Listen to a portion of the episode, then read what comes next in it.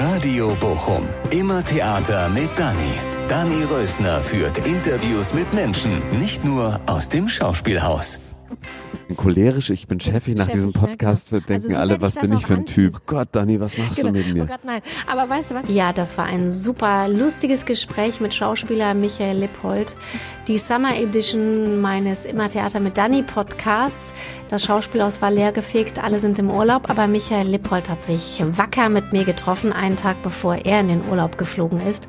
Und wir haben über alles Mögliche gesprochen, über chefig sein, über Respekt vom Publikum, Respekt vom Beruf des Schauspielers, über Kochen, über Cholerik, über unglücklich sein, über glücklich sein, über was macht eigentlich glücklich und ja, hört einfach rein.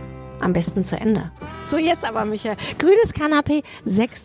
Juli, Sommerferien. Gerade war das Mikro nicht an, deswegen müssen wir gerade lachen, weil ich habe das Gleiche ne, nämlich gerade schon mal erzählt. Hallo, Michael Lippold. Hallo Dani, freut mich. Genau. Eigentlich total öde hier in Bochum, aber gar nicht öde, weil Nein, es ist nie öde in Bochum. wir treffen uns hier Lüge. endlich. Ja, nie, darüber reden wir gleich über Bochum. Jetzt reden wir darüber, dass wir uns endlich daten, weil wir wollten uns schon öfter daten. Ja, Genau. Und gerade hätte es fast schon wieder nicht geklappt, weil, weil die, Die Karte, Karte. protected war. ja, man hätte nur so einen kleinen, kleinen Regler hätte man vorhin schieben müssen, aber Hat uns der Techniker Henry Skrovonek gezeigt, glücklicherweise. Und jetzt kann ich dich aufnehmen super. und äh, kann dich daten. Warte mal, du hast gerade das Stichwort gegeben. Immer ist es cool in Bochum. Fangen wir Naja. doch damit an. Lass uns doch mal mit Bochum anfangen, Michael. ja, ich, äh, ja, Bochum. Ich guck Bochum. gerade drauf auf die schöne Genau. Baustelle vorm Schauspielhaus. Äh, äh, wegen ähm, Bochum Total, ne? Ja, ja. Und weil ja überhaupt hier lange Bau Baustelle war oder immer noch ein bisschen ist in der Hattinger Straße, aber Ja. ich mag ja gerne den Blick hier aus dem Schauspielhaus, aus dem Foyer, guckt so auf die kleine Stadt und es passiert immer irgendwas auf dem Platz unten und Autos fahren vorbei. Ja, sag mal, wann bist du nach Bochum gekommen? 2006? Äh, Das erste Mal 2005 und dann bin ich geblieben bis 2011. Wer war, und da war gerade Elmar Görden. Elmar Görden, Ich ne? war die ganze Intendanz von Elmar Görden hier. Und dann war ich nicht mehr hier am Haus. Und dann bin ich nach Köln gezogen und dann bin ich 2014 zurückgekommen, aber noch nicht ans Schauspielhaus. Da bin ich erst mit Johann Simons 2018 wieder zurückgekommen. Ach genau, da hast du auch viel Rottstraße und so gemacht, ne? Ja, ich habe vor allen Dingen inszeniert. Also ich habe äh, ja äh, acht Jahre fast fast nur inszeniert, nur zweimal gespielt und sonst ganz viel selber Regie gemacht. 20, 20 Regien in der ganzen Zeit. Oh, krass. Fleißig, ja. Ja, wie war denn dann die Zeit ohne Bochum in Köln? War die nicht furchtbar schrecklich? Die war, war schrecklich. Also ich will jetzt gar nichts gegen Köln sagen, aber es ist natürlich so, äh, wenn man in eine Stadt kommt, wo man jetzt keinen festen Arbeitsplatz hat, da neu anzudocken, das ist natürlich nicht so einfach wie in, in einer Stadt wie Bochum, wenn man da im Ensemble ist und ähm, sofort natürlich Anschluss findet. Und ist für dich so Bochum die Stadt? Ist es deine Heimat? Nein, Nee? Lüge. Nein, das wäre jetzt Quatsch, wenn ich sagen würde, Bochum ist meine Heimat. Ich komme aus Süddeutschland, ich komme aus einer wunderschönen äh, Weltkulturerbestadt Regensburg. Die ist wie aus dem Bilderbuch Ja, alles mega, ne? Wunder, wunderschön. Drei Stunden verbracht. Die ist wirklich, ich fand es wahnsinnig. Ich habe da fast 20 Jahre verbracht. Boah, das ist, das ist wirklich toll. Genau. Und dann ist man natürlich so, dann war ich äh, Schauspielschule, ist man in, vielen verschiedenen Städten und äh, in, warst du Schauspielschule nochmal? in Bern, das ist eine ähnlich pittoreske Stadt, auch Weltkulturerbe. Also in so, ich war, dann war ich in Augsburg, das ist nicht ganz so hübsch, ist aber auch noch ziemlich hübsch, so im Sinne von pittoresk. Dann war ich in Konstanz am Bodensee, mega pittoresk ja. mit dem Boden, Bodensee. Dann war ich in Berlin, nicht so pittoresk, Nö. aber sehr urban, Großstadt. Ja. Dann war ich in München, auch Großstadt und doch relativ pittoresk mit Biergärten und Bergen und so. Und dann kam ich nach Bochum. Ja. Und Bochum war der totale, na Kulturschock ist total falsch, weil Bochum war natürlich komplett anders als alles, was ich kannte, was aber gar nicht stimmt, weil ich in Bochum schon mal zehn Jahre zuvor 1996 war, als ich gerade mit der Schauspielschule fertig war und ich wir mit der Bochumer Schauspielschule von unserer Schauspielschule in Bern ganz eng in Kontakt waren und da habe ich die besucht und dann bin ich zum ersten Mal ins Schauspielhaus und da war das flammende Herz von Leander Oh Hausmann und dann war ich auch inflamed. Ich war sofort in Liebe mit diesem wunderschönen Haus und fand das auch so aufregend, diese ganze Stadt, dass ich dachte, Stadtstruktur ist so anders, als was ich das, wie ich das kenne, äh, dass ich irgendwie sofort auf eine Art in Liebe mit Bochum war. Obwohl ich nie sagen würde, Bochum ist so die schönste Stadt, die ich kenne. Nee. Und auch nicht die urbanste Stadt und auch nicht die pittoreskeste Stadt. Aber trotzdem ist es die Stadt außer meiner Heimatstadt Regensburg, wo ich jetzt schon am längsten wohne und mich auch richtig wohlfühle. Weil ich mag, ja, ich das klingt jetzt auch so anbiederisch, aber ich mag die Bochumer wirklich gerne. Voll, ne? Es ist sehr entspannt hier zu leben. Außerdem ist ja Bochum das neue Leipzig, wie in Hoffen und Sehen. War das, hast du es gesehen? Ja, ich war mal in Leipzig, aber was hilft mir jetzt zu sagen, Bochum ist das neue Leipzig? Ich finde, Bochum ist das. Bochum ist das neue Bochum halt. Bochum ist halt Bochum, ist das neue Bochum, wie genau, in Hoffen und Sehen genau, genau, zu sehen ist. Ja, also, aber krass, wie du dann schon rumgekommen bist, ne? Ja, es ist halt so Schauspielerleben, ne? Ja. Dann bleibt ja. man irgendwie zwei, drei Jahre irgendwo und zieht weiter. Und jetzt bist du dann ja schon super, super lang hier, ne? Insgesamt fünf Jahre plus äh, acht, 13 Jahre. 13 ja, Jahre Bochum. Krass. Ja. ja. Ja, und jetzt mal, mal abgesehen von Bochum, bist du glücklich? Bist du ein glücklicher Mensch? Ach, also Glück, das ist jetzt so die Riesenfrage. Doch, im, die ist eine Riesenfrage. Eine Riesenfrage. Und ich meine, Glück ist ja eine Momentaufnahme.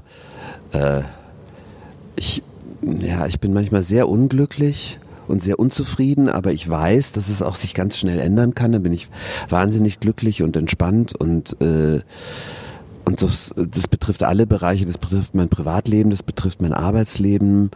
Äh, das betrifft mein, meine Weltsicht, dass ich so denke, oh Gott, die Welt ist eh nicht mehr zu retten, es ist alles schrecklich. Und dann denke ich, oh, die Welt ist doch so toll und man muss jeden Tag genießen und jeden Tag den berühmten Baum pflanzen und irgendwie spazieren gehen und sagen, hey, ich bin am Leben und ich habe das Glück, dass ich gesund bin und also so einigermaßen und dass ich das alles wahrnehmen kann, dass ich in, privilegiert bin und so und zwischendurch ja, ich glaube, das ist was ganz Normales, aber deswegen könnte ich nie sagen, ich bin in dem Sinne glücklich. Aber ähm, mir ist sehr, mir ist, glaube ich, sehr bewusst, wie kostbar das alles ist, was äh, was ich haben darf. So, also ich bin, deswegen bin ich grundsätzlich dankbar.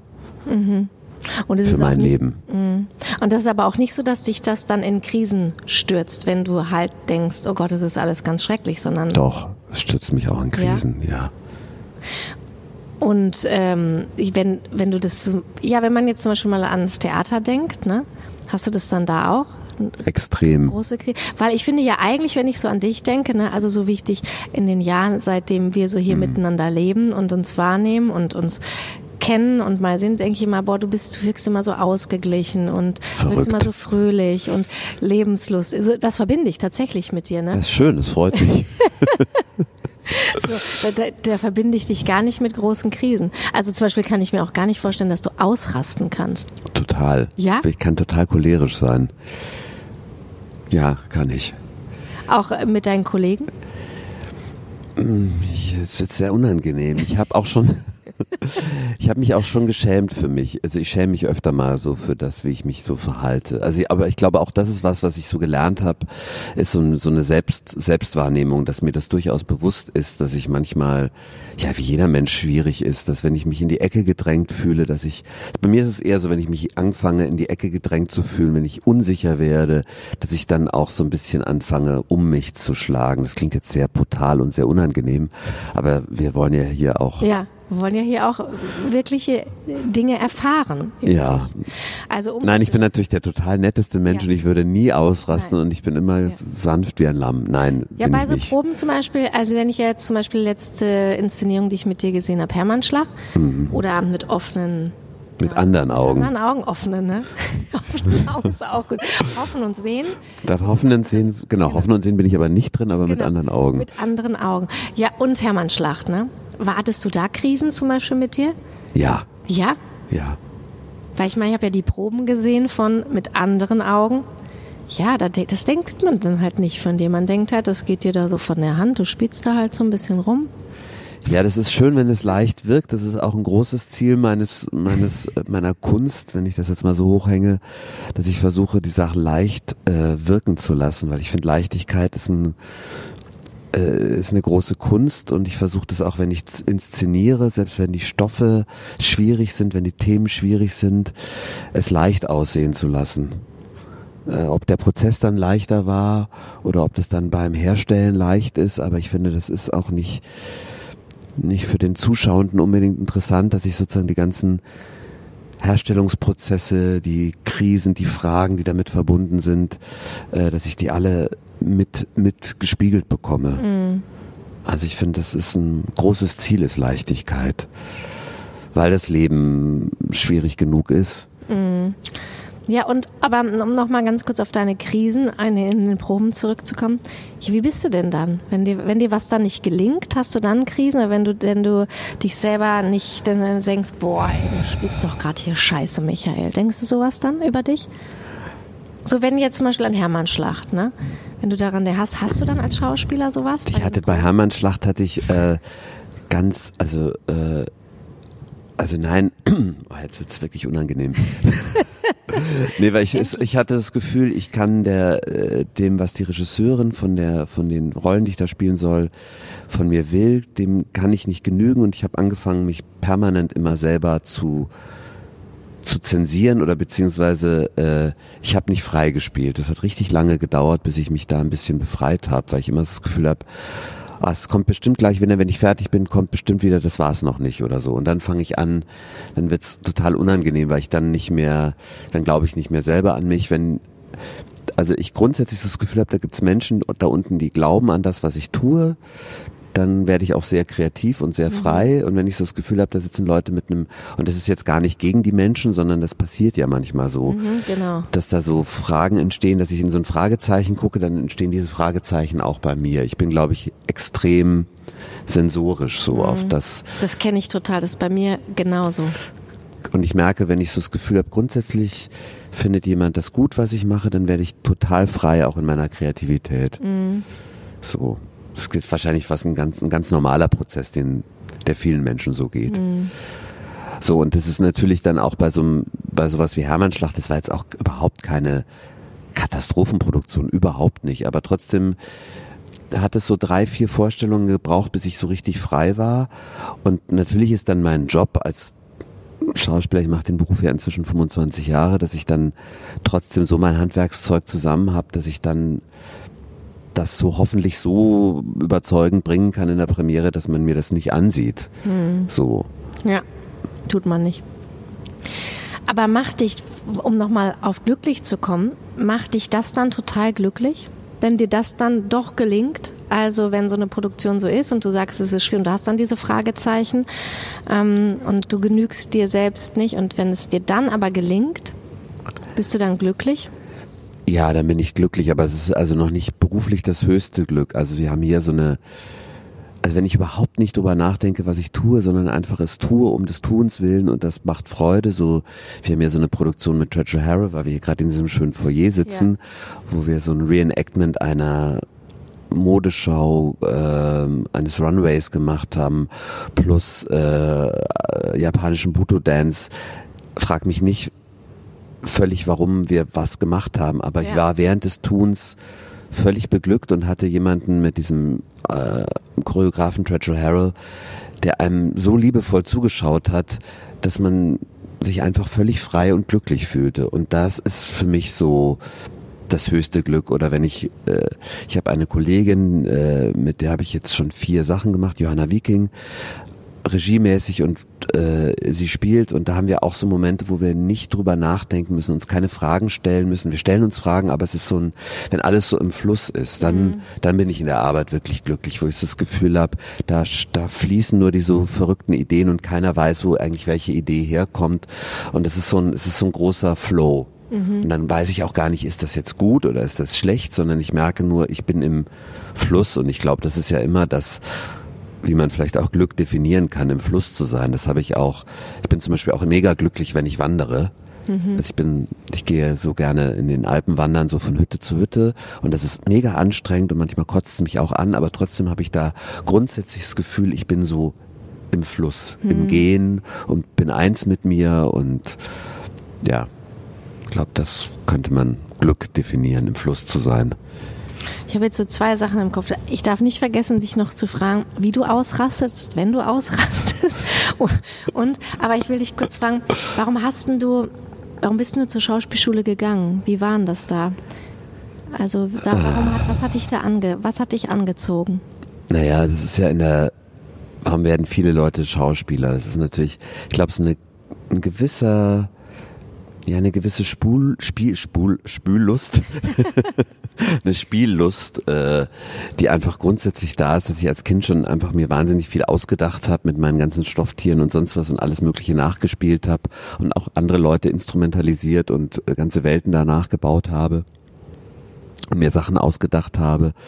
Dann ist, war das der, der zweite Faktor, dass in der Schule natürlich ich kein besonders fleißiger Schüler war und auch sehr rebelliert. Ich habe wahnsinnig rebelliert ja. als Teenager gegen meine Lehrer und so. Und Eltern?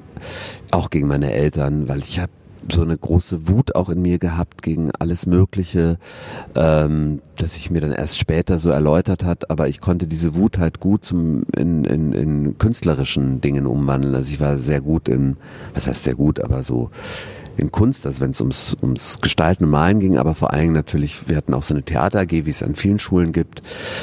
Und das hat Spaß gemacht, da war ich erfolgreich und dann denkt man, ja, dann macht man das halt als Beruf und dann fand ich auch Schauspieler so ein exotischen, tollen Beruf und fand die da bei uns am Theater auch immer alle ganz spannend und bei uns in der Familie gab es überhaupt keine Künstler und Schauspieler und deswegen war das für mich auch so eine Gegenwelt zu meiner bürgerlichen Welt, aus der ich komme.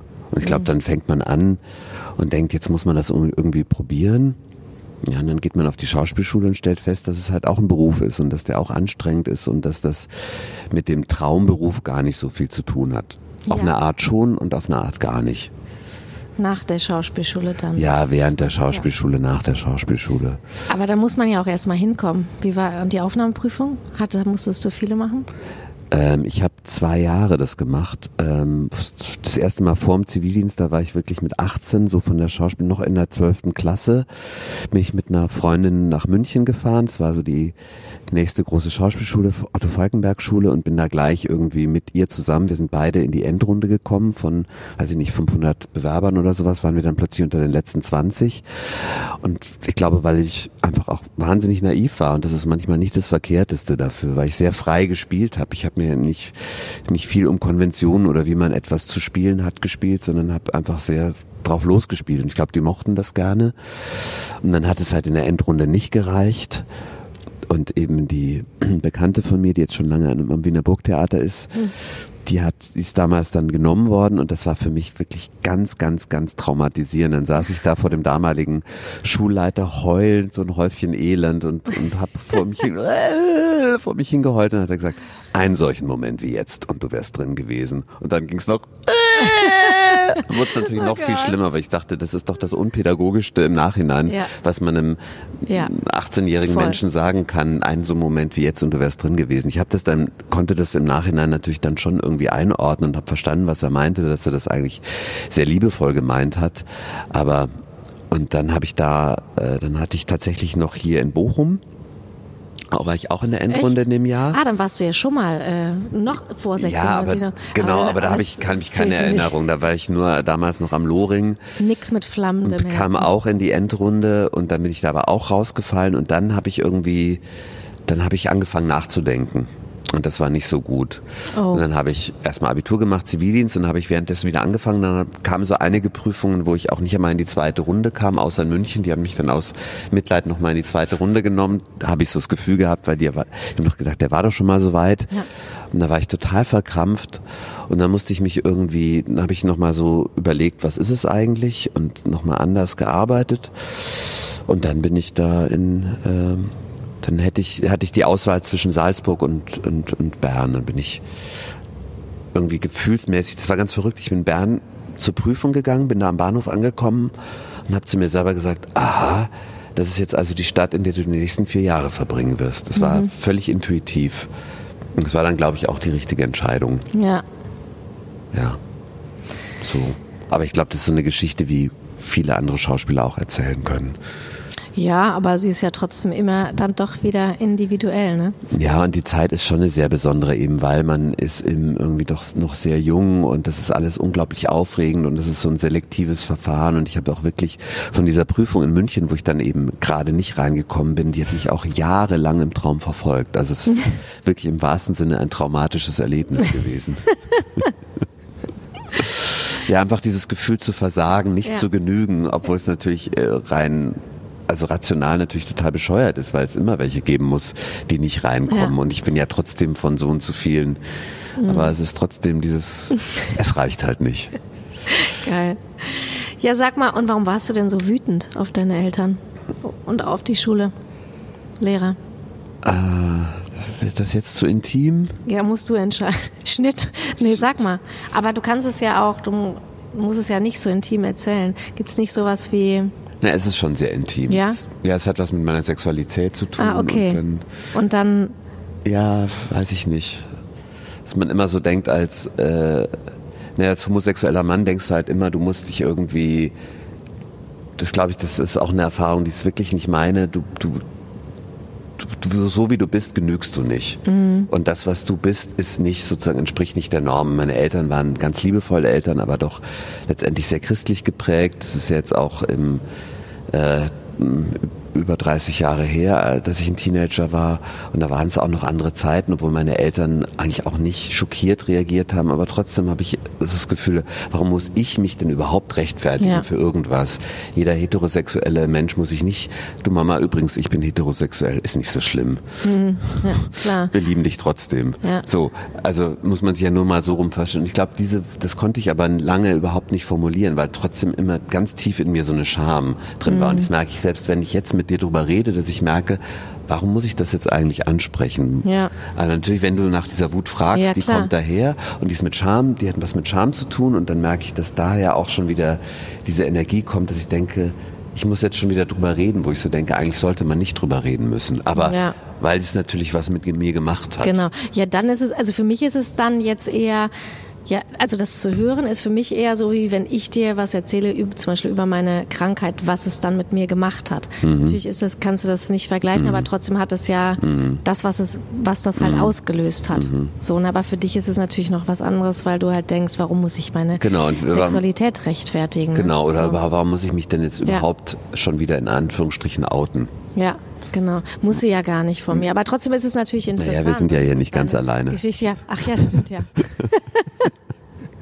Nein, das ist ja auch okay. Ich will ja auch, also ich, ich will jetzt nicht äh, drüber sprechen, aber ich glaube, solange eben sozusagen das Private noch politisch ist, ist auch das politische privat. Also das Ja. und das habe ich, da habe ich mich lang, dem habe ich mich lang auch verweigert, wo ich da dachte, ich will darüber auch nicht sprechen, weil es eigentlich meine Privatsache ist. Und da ich aber merke, dass es natürlich gerade auch im es gab ja vor nicht allzu langer Zeit so eine große Bewegung Act Out, wo sich viele deutsche vor allem Filmschaffende als homosexuell oder non-binär Ja. oder so, äh, äh, bisexuell geoutet haben, weil sie auch gesagt haben, das ist uns eben lange in unserem Beruf auch im Weg gestanden, entweder weil gesagt wurde, verschweigt das doch lieber oder weil, wir, weil dann bestimmte Rollenbesetzungen nicht stattgefunden haben. Und solange das natürlich so ist, es einen sogar behindert im eigenen Beruf, ähm, ist es natürlich eigentlich ein Politikum und deswegen muss man eigentlich noch darüber sprechen. Ja, und das interessiert mich einfach, die Umgehensweise, jetzt wenn wir hier so reden, also das interessiert mich an dir, das interessiert mich auch, wenn ich mit jemandem über Rassismus rede, wie, wie derjenige das empfindet, ja, weil das ist einfach das, weil ich daraus ja auch lerne, ich als Weiße in dem Moment, Deutsche. Ich will das wissen. Ich will wissen, was, was verletzt. Ich will es wirklich genau wissen. Ich will es ergründen. Ich will es erfahren. Ich will es weitererzählen. Und, und in deinem Fall halt auch, ja? Ja, und ich merke natürlich, dass eben diese Wut mir in so vielem, im, äh, also die hat sicher, also es ist jetzt sehr, sehr krass gesagt, dass das alles begründen würde, warum ich manchmal ausraste, aber mich in der Ecke zu fühlen, dass da so bestimmte Muster, die ganz, ganz, ganz alt sind, äh, wo ich dann sage, ich fange dann an, um mich zu schlagen, bevor ich selber verletzt werde. Also lauter solche Geschichten, dass ich ähm, aus Angst vor Verletzung dann manchmal andere verletze oder oder laut werde oder so. Ähm, ich, das klingt jetzt so, als wäre ich die ganze Zeit so ein cholerisch brüllender Mensch. Aber diese Anteile in mir, äh, die haben sicher viel damit zu tun. Aus dieser, aus und ähm, und das ist verrückt, dass man dann erstmal so alt werden muss, um das irgendwie zu verstehen. Ich, ja, das ist irgendwie auch natürlich schöner am Leben, dass man, dass ich doch immer wieder irgendwie neue Dinge über mich erfahre oder oder Dinge besser verstehe. Also es sind ja nicht komplett neu, aber dass ich da ein bisschen ehrlicher zu mir bin, sein kann. Ja. Und jetzt kannst du das aber so, also im, im Jetzt ist es doch völlig normal für dich einfach. dass du mit einem Mann zusammen bist und das, oder? Oder ist es jetzt auch noch? Nein, es ist also im, im Alltag ist das alles völlig normal, aber trotzdem habe ich manchmal noch das Gefühl, ja, es gibt dann doch noch so bestimmte Situationen, wo ich so das Gefühl habe, da kommen so alte Sachen in mir hoch, dass ich so das Gefühl habe, ich bin halt doch nicht die Norm, obwohl es inzwischen natürlich eigentlich so normal ist. Genau. Und trotzdem, das hat ja nichts mit der mit der mit der Realität zu tun, sondern das sind natürlich Erfahrungsmuster und äh, Kinder sind schrecklich. Also mhm. Kinder sind toll, aber Kinder sind auch schrecklich, was mhm. das betrifft. Was, wenn das nicht irgendwie gelehrt wird und solange eben auf, auf, auf Schulhöfen noch schwulen Schimpfwort ist. Ja. Und das ist halt de facto immer noch so, auch wenn es natürlich, glaube ich, sich extrem verändert hat im Vergleich zu meiner Kindheit.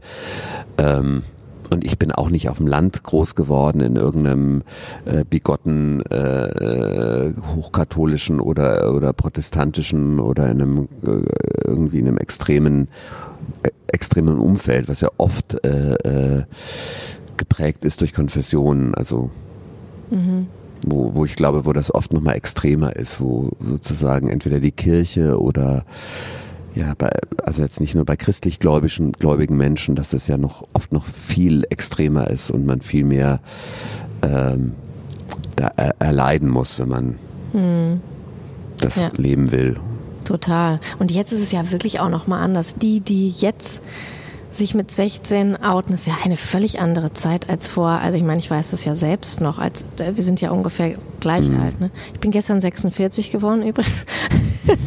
nee, und wenn ich mir überlege, ich hatte da auch ähm, alten Freund in der Klasse. Das war ja, das ist heute kein Thema mehr. Wenn ich meine große Tochter, die ist ja 18, das sind das sind nicht die Themen, die die tangieren. Nee, klar, im Moment hat es ja auch äh, die ganze Werbeindustrie ja. total verstanden, das alles auszunutzen. Und trotzdem, denke ja. ich, gibt's Situationen am Land, man muss nur irgendwie kurz mal nach Osteuropa gucken, man ja.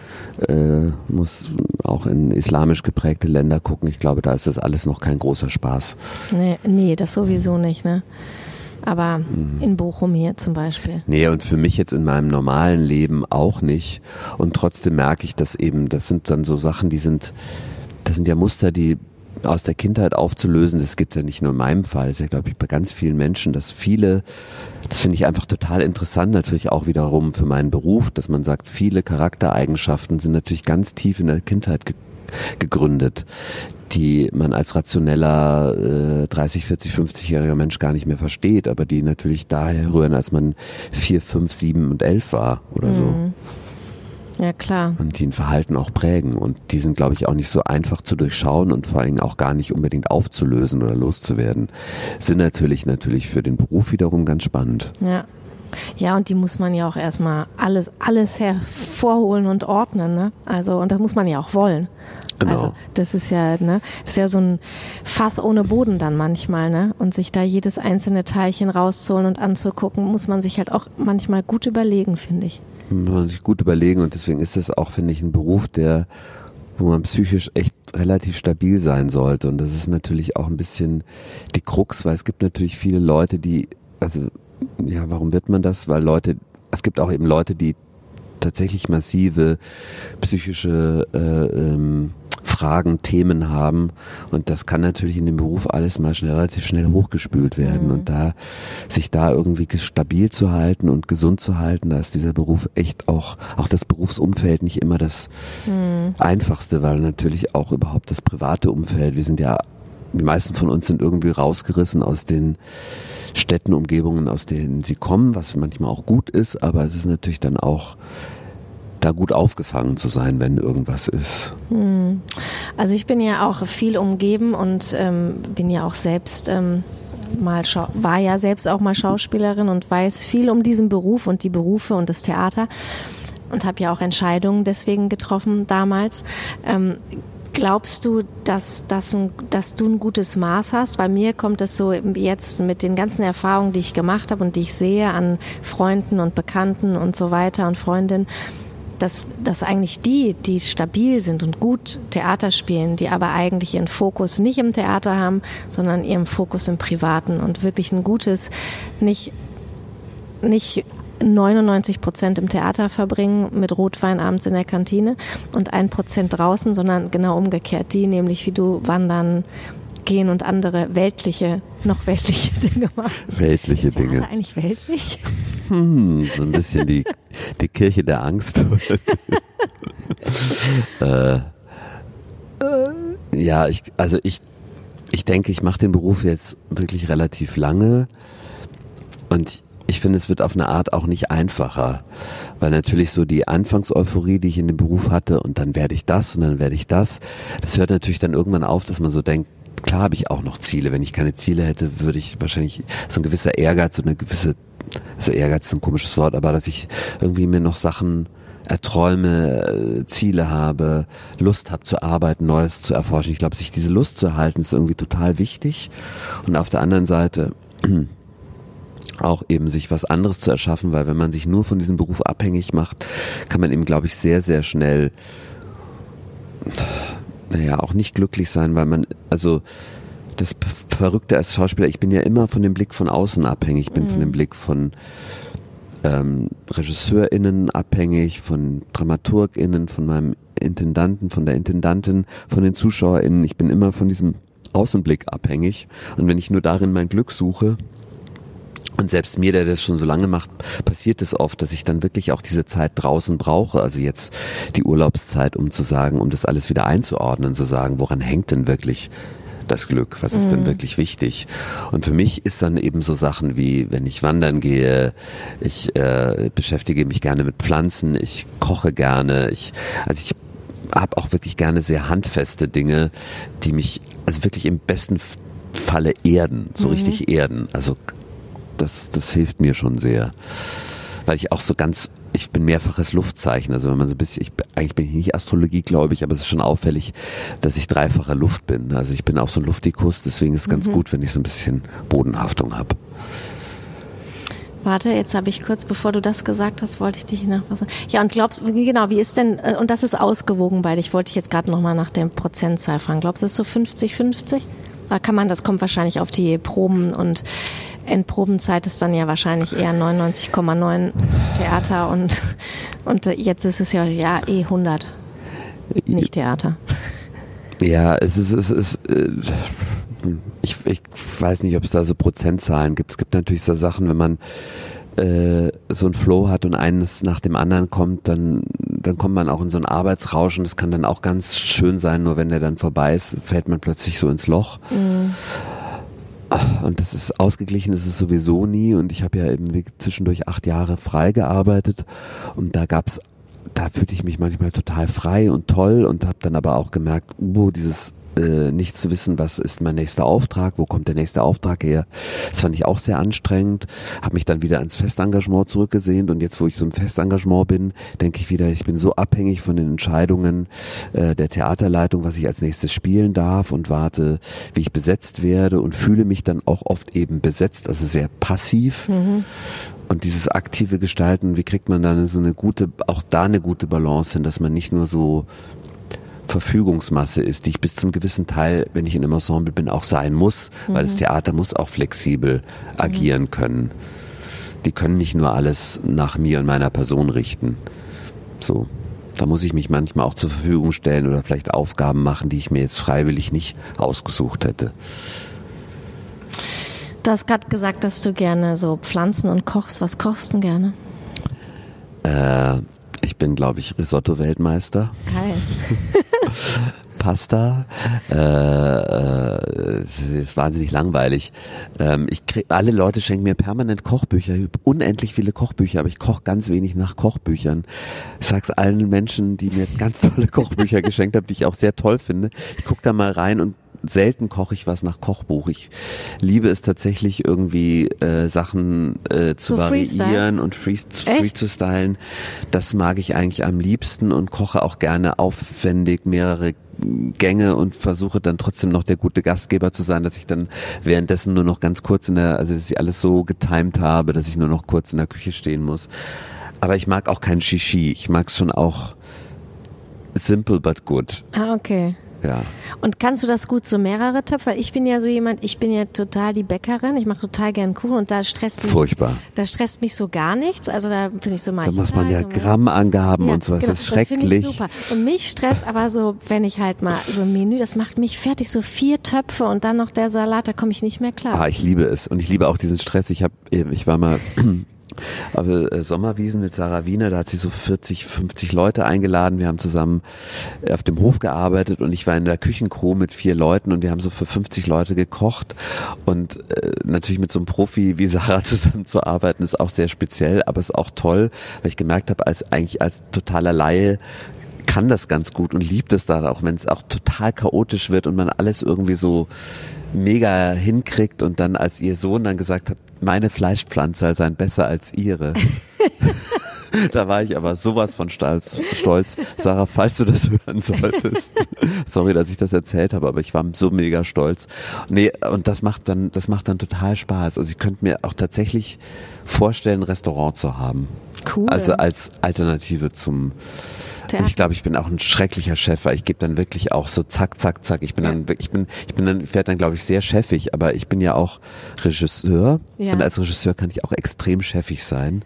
Aber ich glaube, das ist also ich finde es auch okay, wenn ich Spieler bin und ich habe einen Regisseur Ja. oder eine Regisseurin, die auch chefig sind. Ich Ja. finde, man muss das dann auch sein, Ja. weil du musst so viele Gewerke, also das ist ein bisschen wie Kochen, weil du hast eine Beleuchtung, du hast eine Tonabteilung, du hast eine Requisite, du hast ein, also du hast ganz viele Leute, die du irgendwie koordinieren musst und alle wertschätzen musst, deren Arbeit wertschätzen musst und gucken, dass dann alles an dem Tag der Premiere rechtzeitig fertig ist und dass du ähm, ja allen das Gefühl gibst, dass sie eine gute Arbeit geleistet haben und dass es nur geht, wenn alle zusammen das gut machen und so ist es, finde ich, bei so einer Großküche auch ein bisschen.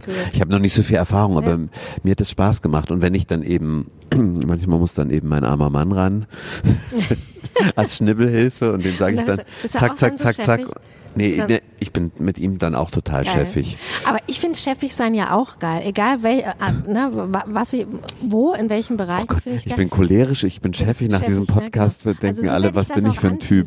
Also wenn ihr mal so von wegen Michael Lippold, der, der chefige, Cholerische, cholerische Schauspieler. Ähm, der oft sehr unglücklich ist. Genau, und der in Bochum noch keine Heimat gefunden hat. Und der, der ein Trauma hat aus seinen äh, Oh Gott. Oh Gott, Dani, was machst du mit Oh mir? Gott, nein. Aber weißt du was? Ich, was ich gerade sagen wollte, chefig sein finde ich auch voll geil, wenn das so eine klare Chefigkeit hat. Dann kann ich voll gut damit umgehen. Weißt du, wenn das so ein Mhm. Chef ist, der, nee, jetzt mach mal, jetzt komm mal zum Punkt. Jetzt sag mal, dann finde ich das voll geil. Mhm. Dann feuert mich das so an. Ich denke so, ja, okay, ja, okay, was soll ich machen? Und komischerweise kann ich das, also eben jetzt zum Beispiel im Fall von Sarah oder auch von anderen Regisseuren, die so, also Sarah ist kein Regisseur, aber Leute, die so eine ähnliche Position haben, kann ich das auch total gut akzeptieren. Ja. Dann, dann kann ich auch sagen, sag mir, was ich tun soll. Genau. Dann mache ich das. Dann Genau. kann ich mich auch total gut unterordnen. Genau, das habe ich auch, wenn das so eine Klarheit hat. Ne? Mhm.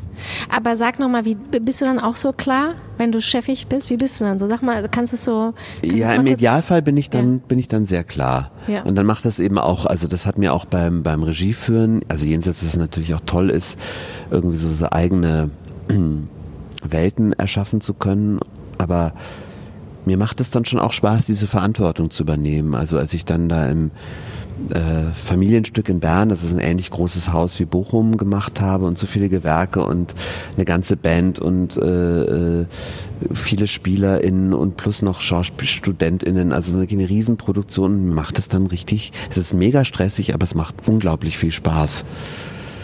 Ich habe da total Lust und ich glaube, wenn ich, wenn es gut im Flow ist, wenn es insgesamt eine gute Stimmung ist, dann bin ich hoffentlich auch gut chefig. Weil Wahrscheinlich werden jetzt irgendwelche Leute sagen, Ja, was ja. hat denn der für ein Selbstbild? Genau.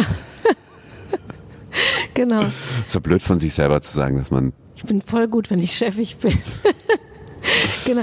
Weißt du, was mir gerade einfällt, so von wegen Lebenslust und so und von wegen, also ich habe irgendwann mal auch einen Podcast gehabt und dann habe ich dich ähm, an der Garderobe getroffen, als mit Marius zusammen und noch, mit wem noch? Du, Marius Dominik? und, und Dominik, glaube ich, genau. Und ihr habt gerade Gespenst von, ich will wieder Canterville sagen, aber Der Normalität. Der Normalität gespielt. Fast Und ihr- dasselbe. und ihr, genau, und ihr wart alle drei so, also vor allen Dingen du, du warst so total gut drauf. ne? Und ich weiß, dass ich danach gedacht habe, oh, wie cool, die spielen jetzt und die haben einfach total Bock. Die sind da in der Garderobe und waren alle drei total happy. Aber Ist es so? Bei der Produktion ist das so. Wir Ja. mögen uns alle wahnsinnig gerne und spielen das alle total gerne, ja. Und ich finde auch, also wenn jetzt es nicht eine totale blöde Produktion ist, ist das, finde ich, gehört das auch ein bisschen so zur Arbeitseinstellung, dass man sagt, dass ich, ich habe schlecht gelaunt zur Arbeit zu kommen, ist irgendwie, also klar, wenn es jetzt einem wirklich schlecht geht und man wirklich was Blödes erlebt hat oder man sich nicht, nicht gesund fühlt, das ist ja nochmal was anderes, aber so grundsätzlich finde ich, ähm, es ist für mich gehört es auch zu einer professionellen Arbeitseinstellung dazu. Das heißt ja nicht, dass ich die ganze Zeit äh, wie so ein Honigkuchenpferd vor mich hinstrahle, aber dass ich erstmal grundsätzlich, das hat was mit dem grundsätzlichen Respekt im Umgang miteinander zu tun und dass ich ja auch an einen Ort kommen möchte, wo eine gute Atmosphäre herrscht und ich bin ich kreiere diese Atmosphäre selber mit. Ich bin genauso verantwortlich wie alle anderen, die an diesem Abend oder an dem Tag da sind. Glaubst du auch, das spüren die ZuschauerInnen? Also glaubst du diese Wechselwirkung, dass wenn du denkst, oh, heute habe ich eigentlich echt überhaupt keinen Bock, Ja. Kartenschlag zu spielen? Also kannst, hast du es schon mal bemerkt, sowas mit dir, dass du da auch so echt aktiv dran beteiligt bist, so im Senden nach draußen? Ja, oder umgekehrt, wenn ich so das Gefühl habe, was ist denn heute mit den ZuschauerInnen los? Also, dass es manchmal auch total schwer ist, man so das Gefühl hat, boah, es ist wie so ein ganz schwerer Teig, den man irgendwie kaum hochkriegt, der so klebt und man weiß nicht, was mit den Leuten los ist. Und das schlägt dann auch umgekehrt auf. Also das da kann ich dann auch plötzlich relativ deprimiert aus dem Theater rausgehen, obwohl ich objektiv vielleicht sagen, gar nicht sagen kann, dass das eine äh, schlechte Vorstellung war oder so. Und umgekehrt äh, ist es schon so, also zum Beispiel extrem ist es bei mit anderen Augen auch so, dass wir so das Gefühl haben, obwohl wir ja die ersten 20 Minuten nichts mitkriegen vom Publikum und nicht, die nicht von uns, aber trotzdem spürt man da ganz schnell diese Atmosphäre und ähm, auch dieses, dass wir das gemeinsam da kreieren, dass wir gemeinsam für diese Stimmung verantwortlich sind, weil es eben ja, es geht ganz stark eine, eine Atmosphäre zu kreieren und dass wir auch alle da was an dem Abend was von uns geben, auch was von uns äh, preisgeben bis zum gewissen Grad. Und ich finde, äh, ja, Theater hat viel auch mit Liebe zu tun. Also das klingt jetzt so pathetisch, aber mit einem Prinzip der Liebe, des, also des, des sich Gebens und Nehmens. Also es ist ein, im Idealfall ist es ein Austausch und es ist kann nicht, das ist ja der Unterschied vielleicht zu einer zu Film oder so, wo ich sage, da gebe ich, wenn ich das kreiere, auch was, aber ich habe ja nicht die unmittelbare Reaktion der Menschen unten. Und im Idealfall ist es ja auch umgekehrt, wenn ich unten sitze und ich sehe so einen Abend wie zum Beispiel, was ich sehr geliebt habe hier von Kollegen, das neue Leben oder Barock, da sitze ich drin und bin glücklich und denke mir, ah, was kriege ich denn da? Das ist, das hat, und das hat für mich dann eben auch ganz viel mit, wow, ich bin Teil von etwas, äh, was ich selber gar nicht so erschaffen könnte. Mm, Genau. Ja, oder wie Johann Simons mal gesagt hat, ähm, in einem Interview, glaube ich, bei mir, dass, dass im besten Fall atmet man zusammen. Gibt es das, dass es diese Momente gibt, der, der Schauspieler, die Schauspielerin atmet mit den ZuschauerInnen zusammen. Und das kenne ich auch, dieses Gefühl, man denkt, boah, wir sind eins gerade hier, ne? Das ist ein Moment dann, aber der, der ist Wahnsinn. Dafür würde ich immer ins Theater gehen, immer. Und die Momente weiß ich auch. Da kann ich dir sagen, ähm, 2013 Volksbühne hatte ich, ne? Also so die, die werde ich nicht vergessen. So, ne? Ja. Und dann, also das ist, sind auch, ich glaube, die hat ja, hoffentlich jeder, der noch in diesem, sich entweder gerne ins Theater geht oder Theater macht, ähm, diese Momente und deswegen spiele ich zum Beispiel auch immer noch gerne in der Rottstraße. Ich habe ja so einen Monolog, den habe ich mit Hans Dreher hier 2006 gemacht im damals Theater unten, also jetzt Oval Office, äh, Traum eines lächerlichen Menschen von Dostoevsky. Dann haben wir den da zwei Jahre gespielt oder zweieinhalb. Dann ist die Rottstraße eröffnet worden von Hans und Arne damals und äh, dann haben, hat Hans gesagt, ob ich den nicht mitnehmen will oder dort wieder machen will. Und dann haben wir den da wieder aufgenommen, sehr vereinfacht. Und äh, das war dann 2010 und seitdem mit Unterbrechungen von mal einem Jahr oder anderthalb spiele ich den da. Und das ist immer, und jetzt in letzter Zeit sogar wieder relativ häufig und selbst nach äh, 15 Jahren, 14 Jahren? Nee, 2006, 2016 Ja, Jahren. oh Gott. Verrückt. Ja, im, im November werden 16 Jahre, dass ich das Ding spiele Krass. Kommen immer noch Leute und es gibt immer noch diesen Moment, weil mit, da ist man so ganz, also ich bin da quasi eine Stunde alleine und ich kenne den Text gut und trotzdem gibt es immer wieder was zu entdecken und trotzdem ist dieser Moment, das Live vor diesen Menschen, die da extra gekommen sind, das zu performen und dann, dass eben genau dieser Moment entsteht, dass ich das Gefühl habe, ich verbinde mich und die Leute hängen im besten Falle an meinen Lippen. Mhm.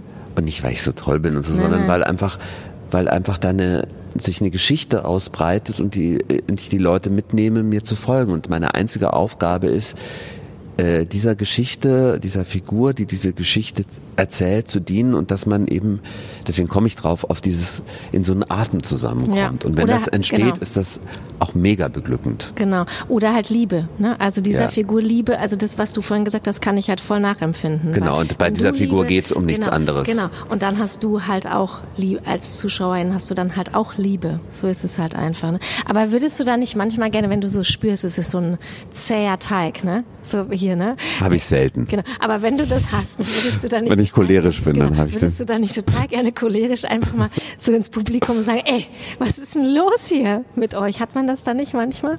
So, mm. Geht's noch hier? So, man könnte jetzt mal hier ein bisschen respektvoll naja, das ist ja kein mutwilliger Nicht-Respekt. Also ich hab, ich hab das mal, als ich, Gott, das ist auch schon ewig hier, da war ich in Salzburg engagiert und da haben, habe ich Franz Mohr gespielt und da haben da gab es anscheinend keine richtigen Vereinbarungen mit dem Schließpersonal. Ich habe da irgendwie so ein Franz Mohr hat ja unendlich viele Monologe, einen dieser Monologe gehabt und redet da leise im, im Mikro Franz, direkt. weiß man nicht, Franz und das, Franz ist der, der, die, Kana die Kanaille, der Böse. Der Böse. Der Böse, der, der, der zu kurz gekommene, ja. der cholerische. Ja. Äh. Daher. Ja, ja.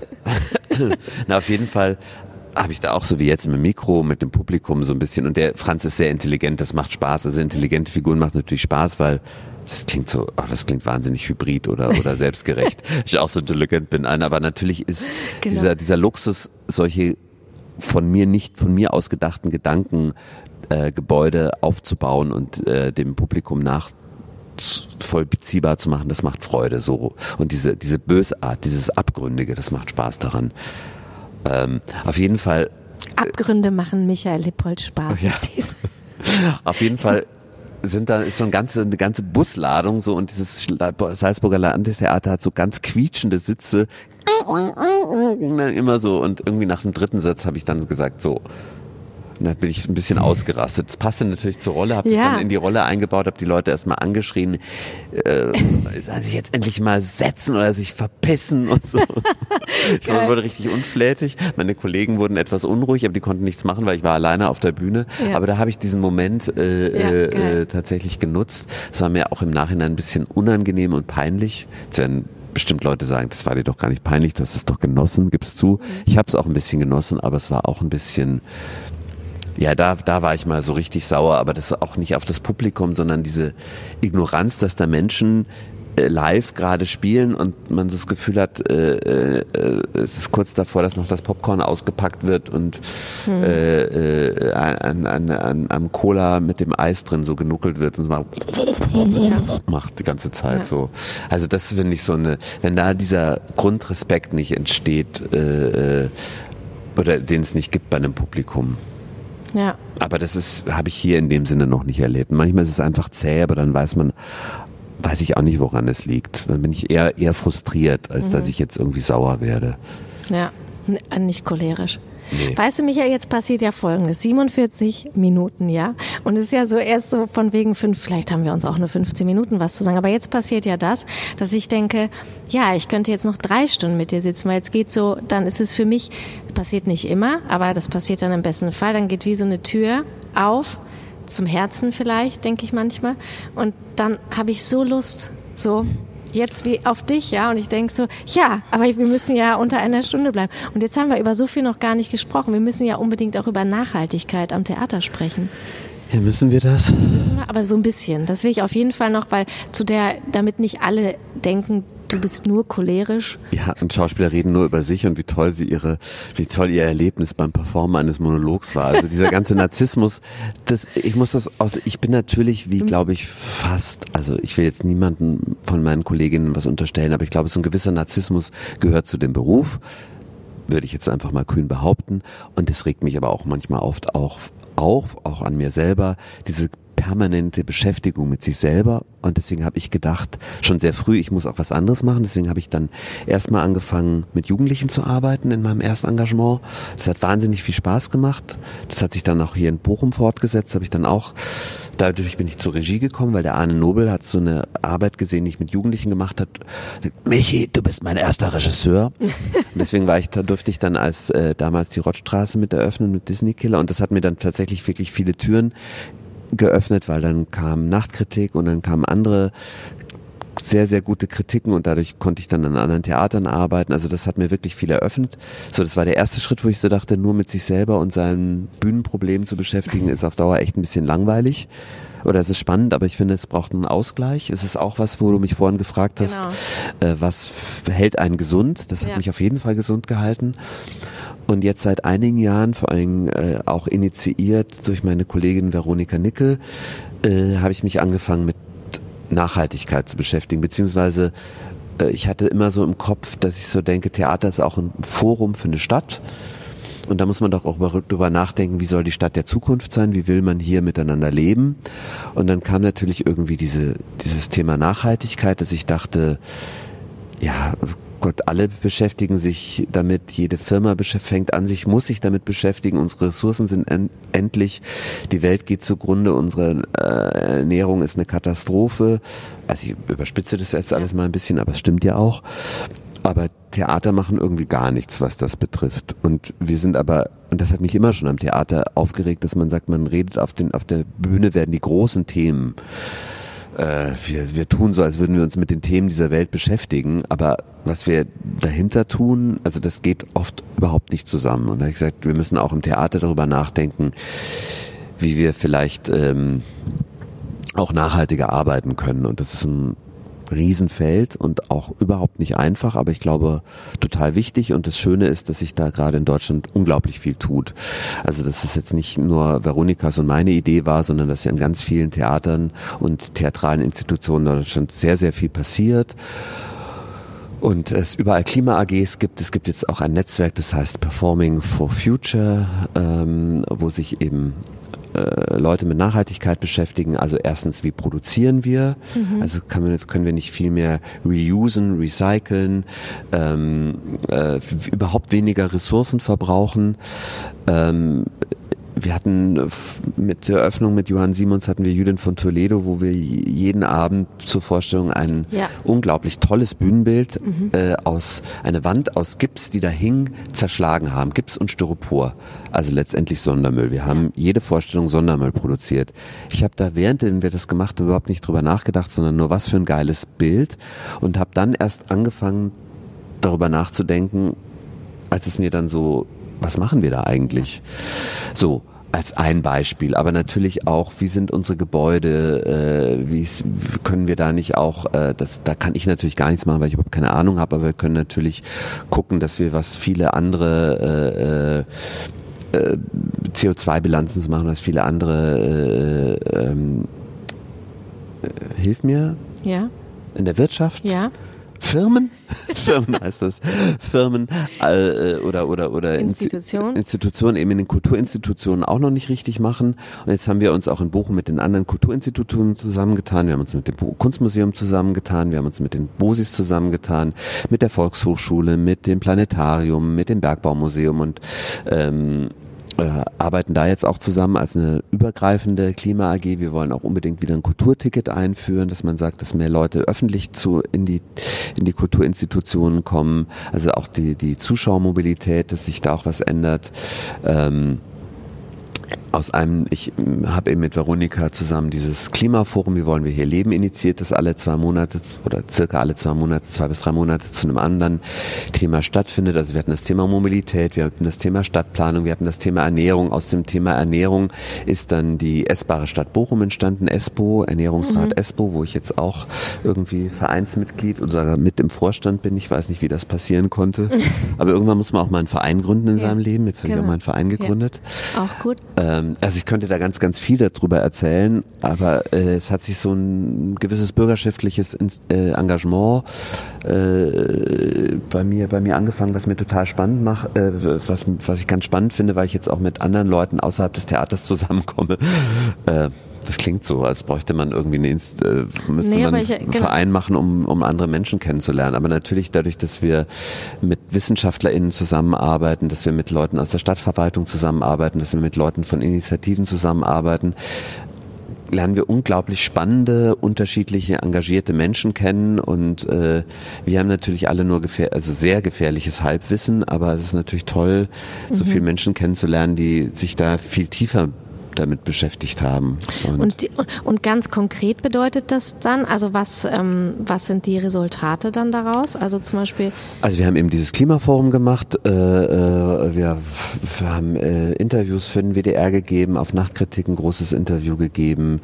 Äh, das klingt, wir geben nur Interviews. Nein, wir haben eben diesen, machen dieses Klimaforum, wir haben mit anderen äh, eben dieses Netzwerk Performing for Future, was sich einmal im Monat trifft, online. Wir hatten jetzt, es gab jetzt ein erstes Live-Treffen zu einem Festival das hieß endlich, was sehr spannend, doppeldeutig ist endlich findet mhm. dieses Festival statt, aber auch unsere Ressourcen sind endlich am Staatstheater Augsburg, wo aus ganz Deutschland äh, äh, Leute zusammenkamen, auch aus der Politik. Also Claudia Roth war auch da und hat mhm. das Festival eröffnet. Ich habe mit anderen Menschen, die ich vorher in meinem Leben noch nicht kannte, über online einen Staffellauf durch ganz Deutschland organisiert, mhm. wo ich gesagt habe, wir müssen jeden Tag diesen Apfelbaum pflanzen, also lass uns einen Apfelbaum nehmen und den als Staffelstab durch ganz Deutschland weiterreichen, der von Theater zu Theater mhm nur auf nachhaltigem Weg, also entweder zu Fuß, per Fahrrad oder im Zug transportiert wurde und äh, über zwei Linien über Kiel, übers Theatertreffen in Berlin, durch den ganzen Osten Deutschlands, also Leipzig, Dresden, also ich vergesse jetzt ganz viele Städte, Bamberg, Nürnberg, Erlangen, Ingolstadt, Augsburg und im, ich habe es äh, nach Recklinghausen gebracht, selber mit dem Fahrrad zu Olaf genau. äh, äh, Köck nach äh, ähm, zu den Ruhrfestspielen. Dann war hier in Bochum äh, über auch ganz viele Stationen, Stüsch, äh, Düsseldorf, Stuttgart, Karlsruhe, nee, Karlsruhe kommt vorher, Geografie doof. Also auch so. Und dann haben sich diese beiden Bäume in Augsburg getroffen und wurden dort eingepflanzt und das wurde sozial mit sozialen Medien begleitet. Wir haben da irrsinnig viel versucht.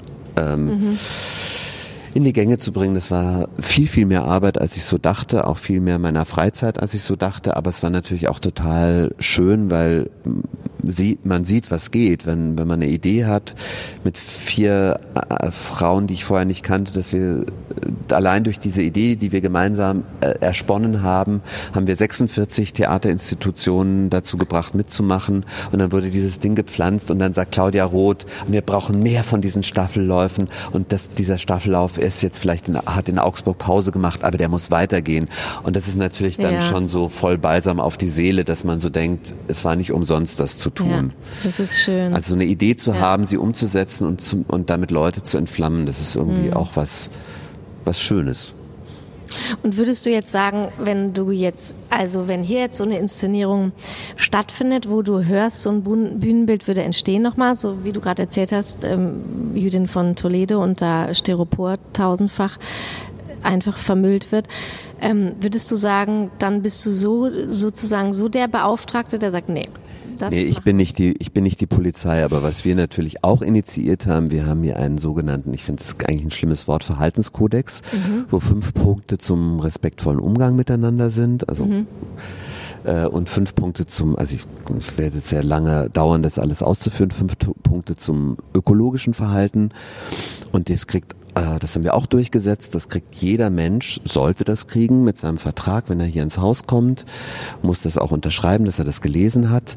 Ähm, und das beinhaltet natürlich auch, dass man sich anfängt, Gedanken zu darüber zu machen, wie ist ein Bühnenbild, also was nachhaltig bedeutet ja nicht nur Ökomaterialien zu benutzen, sondern oder weniger zu benutzen, sondern auch, was hat was mit Aufbauzeiten mhm. zu tun. Und das passiert natürlich immer wieder, dass Bühnenbilder sieben Stunden Aufbauzeit haben, was aber eigentlich nicht mehr sein darf, auch wo wir auch eigentlich sehr unterstützt werden von Johann Simons. Ähm, das klappt halt alles noch nicht immer so ganz. Aber eigentlich ist es jetzt so, dass jedes äh, Bühnenbild lang oder jedes Team, künstlerische Team, wenn es ans Haus kommt, also ein Nachhaltigkeitsgespräch haben sollte, mhm. bevor es anfängt zu arbeiten, um zu sagen, äh, und dann auch so eine Art Nachhaltigkeitscheck zu haben ich habe einfach noch nicht das Wissen oder wir haben nicht das Wissen, aber wir haben ein großes Netzwerk von mhm. BühnenbildnerInnen in Deutschland, die sich viel mehr schon mit diesem Thema beschäftigt haben. Und wenn wir sagen, wenn zu uns ein Bühnenbildner, eine Bühnenbildnerin kommt, sagt, habt ihr da irgendwelches Wissen, können wir sagen, wir nicht, aber äh, guck mal da und guck mal da oder ruf mal den und den an, wenn es dich wirklich interessiert. Also wir versuchen da zu vermitteln. Also wir haben inzwischen ein ganz gutes Netzwerk und wir versuchen das so peu à peu zu verbessern. Oder das hängt ja auch mit den einzelnen Abteilungen zusammen. Unsere Requisitenchefin, die Marilo Rieken, die sich da auch sehr engagiert, die dann auch mal bei Herstellern nachfragt, ähm, nach, nach äh, ökologisch besser äh, äh, bessere Material. Das heißt ja noch nicht, dass die Sachen wirklich ja. alle gut sind. Also im Theater muss man leider auch äh, Materialien verwenden, Klar. die nicht toll sind, weil wenn man sie nur ökologisch äh, machen würde, wird es die Kosten komplett sprengen. Mhm. Also man kann sich da nur so ein Stück bewegen. Und mhm. so wie ich in meinem Leben auch überhaupt nicht nachhaltig bin, also würde ich jetzt mal kühn behaupten, versuche ich trotzdem in gewissen Punkten da, wo ich bereit bin, was zu ändern, das auch zu ändern. Ja. Und ich glaube, das, weil wenn man es über eine Diktatur macht oder wenn ich wenn ich sage, du darfst das jetzt nicht mehr, dann werden es die Leute nicht tun. Es geht was, es hat ganz viel mit Transformation, hat ganz viel mit Bewusstseinswandel ja. zu tun. Es geht nicht um Verbote und Verzicht, sondern dass ich freiwillig Lust habe zu sagen, kann ich die Sachen nicht auch anders machen. Genau, um Verständnis dann halt auch. Genau, muss ich denn wirklich ja. dreimal die Woche Fleisch essen oder genau. reicht es mir einmal oder vielleicht muss ich gar kein Fleisch mehr essen, als Beispiel. Genau. Muss ich fünfmal im Jahr eine Flugreise machen oder reicht es vielleicht einmal oder brauche ich keine mehr? Ich mache jetzt gleich eine. Ja. Deswegen. Genau, jetzt gleich. Jetzt gleich morgen, ja. Mann, Michael, hier sind wir eine Stunde. Quatsch, Quatsch, Quatsch. Bist du jetzt glücklich? Jetzt zum Beispiel, bist du jetzt gerade glücklich? Es macht Spaß, aber ich jetzt, jetzt habe ich sofort wieder das Gefühl, ich quatsche hier ohne äh, ja, ja Punkt und Komma. Auftrag. Mir fallen Sachen wie Firma nicht ein. ich komme in Sprachfindungsschwierigkeiten. Ja. Äh, nein, es macht Spaß. Ich quatsch ja auch gerne. Ja. Du musst mich dann halt stoppen. Ja, nee, ich meine, eigentlich würde ich dich ja nicht gerne. Eigentlich hätte ich ja auch gerne so einen Podcast, der endlos ist. Also dass man einfach hier so. Es gibt ja diesen, diesen genau, Podcast, genau. Äh, der, wo die Leute so lange reden dürfen, wie sie. Bis sie das eine Wort ja, sagen, ne? Genau. Den meinst du, ne? Ja. Also und wenn es schlecht läuft, dann ist aber nach äh, fünf mhm. Minuten schon vorbei, ne? Ja. Aber ich finde es auch irgendwie ganz gut, auch als Zuhörender, ich höre jetzt selber gerne Podcasts, dass es auch eine Begrenzung hat. Ja, und, und lieber ist, denke, Schade. Ja, genau. Und mich gibt es ja jetzt auch dann mit dir, jetzt noch nicht, aber mich als immer mit anderen Gästinnen gibt es ja jetzt seit zwei Jahren und da ist halt wirklich auch die Erfahrung, so Stunde ist super. So, alles andere ist so ein bisschen, egal welcher Gast, mhm. sagen, ne, das ist einfach das, was so rückgemeldet wird, eine Stunde ist super. Ne? Dann ist auch und dann gut. lieber auch wirklich, dann sich schon wieder freuen oder nochmal hören. Das habe ich, das haben wir auch schon öfter gehört. Nochmal hören dann eher hm. als totale Ausquetschen. Aber mir geht's anders. Ich würde jetzt gern zwei Stunden mit dir sitzen. Aber ich überlege gerade, ob ich dir noch eine Frage stelle. Habe ich dir, habe ich dich was gefragt, wo du nicht, habe ich dich was nicht gefragt, wo du denkst, das wäre ich, hätte ich aber jetzt gerne mal gesagt. Das kann ich dir morgen sagen. Ja, genau, morgen, na toll. Ist doch immer so. Hast du noch irgendwas? Ja, ich überlege gerade, ich, ich habe mir ja viel aufgeschrieben und jetzt gar nicht hier drauf geguckt, ne? Das ist doch eigentlich aber das Beste, oder? Das ist wirklich das Beste, ne? Ah, doch, ich habe noch was. Okay. Aber eigentlich hast du schon ein bisschen dich geoutet, weil ich gesagt habe, weil du schon Cholerik und so ausgepackt hast. Aber was denkt denn keiner von dir? Was, denk, was denkst du so, was die ZuschauerInnen und die Zuschauer und die Radio Bochum-HörerInnen, die jetzt den Podcast hören und dich von der Bühne hier seit Ewigkeiten kennen, was denkt wirklich keiner von dir? Gibt's sowas? So ein ganz dunkles Geheimnis. So zum Beispiel, dass du Ratten als Haustiere hast oder so. Ich habe ein Aquarium, aber es ist jetzt nicht so wahnsinnig spannend. Ich aber ich habe so ein ganz spießiges Aquarium, ja. Echt? Ja. Bist du auch da so richtig, machst du schön sauber und so? Ich mache sauber, aber nicht mehr mit dieser Leidenschaft, aber es ist irgendwie so. Und was ist da drin? Fische. Ja. Ja, so ja, tropische Süßwasserfische. Ja. Also relativ groß, 240 Liter, das ist schon so ein großes. Und eigentlich sind ja so Aquarianer ja, total Nerds. Also wir ja. hatten so Nachbarn, die hatten ungefähr 20 Aquarien und der Vater hat dann, die Frau hat glaube ich nicht viel von ihrem Mann gehabt, weil er hatte seine Fische und die mussten ja alle nachgezüchtet werden und von Maulbrütern besonders. Bei mir ist es so ein Gemischtwarenladen. Also bei mir sterben dann auch mal welche, dann werden welche nachgekauft. Ich habe auch schon mal irgendwas nachgezüchtet, habe mich tierisch gefreut, dann sind die wieder aufgefressen worden. So ähm, ich habe eine Tochter, denkt vielleicht auch keiner, weil ich jetzt, was ich so erzählt habe. Ja. Die lebt aber nicht bei mir. Aber es ist toll, dass es die gibt und ich freue mich sehr und die lebt aber in Rostock, was relativ weit weg ist, was ein bisschen schade ist, da so einen regelmäßigen Kontakt hinzukriegen. Aber jetzt ist sie elf, jetzt geht es auch ein bisschen besser, weil man jetzt auch selbstständiger kommunizieren kann miteinander. Ja, schreibt ihr euch dann? Ja, ja, oder wir äh, FaceTime oder sowas. Äh, genau. Ist irgendwie das auch deine Vater. Tochter oder ist das auch die Tochter deines Mannes? Nee, ist mal, also biologisch ist es meine Tochter. Okay. Aber ich bin Papa und mein Mann ist Papi. Ja, okay. Das Echt? ist ein bisschen, ja. Das ist aber süß. Ja, oder? es ist so ein bisschen süß, aber man, es ist auch gut. aber Nein, süß hört sich doof an, das meinte ich jetzt eher. Ich finde ja auch Mami, also das sage ich jetzt nicht, Nee, es ist, ja, ich, ich, ich, ja, aber es ist klar, dass es, nein, es ist gut, dass Ja. es so ist. So. und erdet dich das auch so? Ja, aber Weil da, äh, dazu ist, muss man ehrlicherweise sagen, ist natürlich der regelmäßige Kontakt einfach zu schwierig. Also es ist dann auch romantischer, als man sich das vorstellt in unserem Beruf. Und dann sind es 600 Kilometer oder fast 600 Kilometer zu fahren. Wir kriegen das schon, wir versuchen dann eine Regelmäßigkeit hinzukriegen, aber jetzt gerade auch in Corona-Zeiten war es auch echt nicht Mhm. so einfach. Und da ersetzt auch ein Telefon und ein FaceTime dann doch auch nicht so viel. Nee. Nee. Aber wenn du dann oder wenn ihr dann mit ihr zusammen seid, das ist doch dann schon Glück, oder? Das ist schon auch Glück und manchmal ist es auch mega anstrengend, weil natürlich sie auch ihre kleinen Kämpfe mit uns machen muss und man sich irgendwie auch kennenlernen und vielleicht auch bei ihr natürlich Fragen sind, warum sind wir nicht immer zur Verfügung? Also das verstehe ich, dass da dann vielleicht auch manchmal so, das ist auch nicht immer nur einfach, aber das ist natürlich trotzdem, also als im Großen ist es das große Glück, dass es das gibt, aber es sind nicht nur Natürlich. rein glückliche, Moment. entspannte Momente, Genau. nur. Genau. So. Aber an sich, das, An sich, an sich, das per kind se. an sich ist ja schon so. Auch der Sinn, das würde ich dich, also das ist ja schon bei mir so, das kann ich so sagen. Ich frage ich frag mich ja immer, und das hat man ja einfach, Mhm. ne? Also wenn man älter wird, dass man sich überlegt, was ist der Sinn eigentlich? Und ich denke schon, der Sinn sind halt tatsächlich meine Kinder, glaube ich. So, also viel. Natürlich auch viel anders. Ich arbeite super gerne, aber das ist schon auch ein großer Sinn. Und was ist denn, was glaubst du, was dein Sinn des Lebens ist? Oh Gott, der Sinn des Lebens. Jetzt kommt noch die Ja, groß, der noch die große Hammer zum Schluss. Erst, genau, erst die Frage, was macht dich glücklich und jetzt zum Abschluss Naja, aber das hat viel, hat schon viel damit zu tun. Also sich irgendwie, ja, klingt jetzt so blöd rauszufinden, wer man ist, aber ja, was macht, was macht einen glücklich? Weil, also, also zu begreifen, dass das, was man hat, irgendwie einem, jetzt gar nicht, muss man ja gar nicht gläubig sein, aber dass, dass man das einfach gegeben hat durch jetzt die Bi- Biologie oder durch ein höheres Wesen ist ja eigentlich völlig wurscht. Ich habe dieses Leben und äh, dankbar zu sein, äh, dass man das hat. Also ich glaube, der Sinn des Lebens besteht bei mir auf jeden Fall nicht im Theaterspielen. Das ist ein schöner Teil, mein, mein Beruf, und der kann mich manchmal sehr erfüllen, aber der ist nicht der Sinn des Lebens.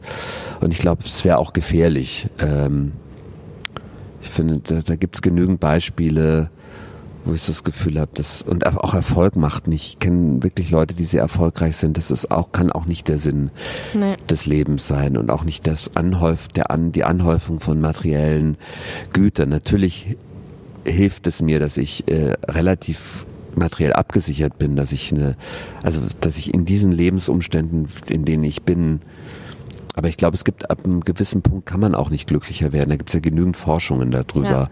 Und ich glaube wirklich, die Zeit, die man hat, solange man ähm, äh, noch so das so genießen kann, das auch dann wahrzunehmen und dankbar zu sein, ohne jetzt völlig hedonistisch zu sein, um mich mir egal, wie es auf der Welt zugeht. Hauptsache, ich genieße, das meine ich damit gar nicht, sondern mit den auch die Welt in ihren ganzen schrecklichen Widersprüchen auszuhalten und und auch dafür dankbar zu sein, dass ich das im Ansatz erfassen kann. So, also das, das, das, das Problem des Menschen ist ja, dass er denken kann, aber auch das zu schätzen, dass ich denken darf. So, dass ich eben nicht, und das meine ich jetzt auch nicht negativ, dass ich mich jetzt über andere Wesen stelle, die in dem Sinne nicht intellektuell denken können, aber natürlich auch das, was mir zum ganzen Menschsein dazugehört, dass ich das annehme. Das hat auch was mit Dankbarkeit Total. oder mit Und Glück Dem- zu und tun Dem, und Demut auch. und mit ne? Liebe Genau. zu, zu, Ja. zum, ja. Oh Gott, jetzt wird's noch so Aber richtig philosophisch. Schön, vor allen Dingen auch ein bisschen pathetisch. Das Ja, schon. schön. Ja.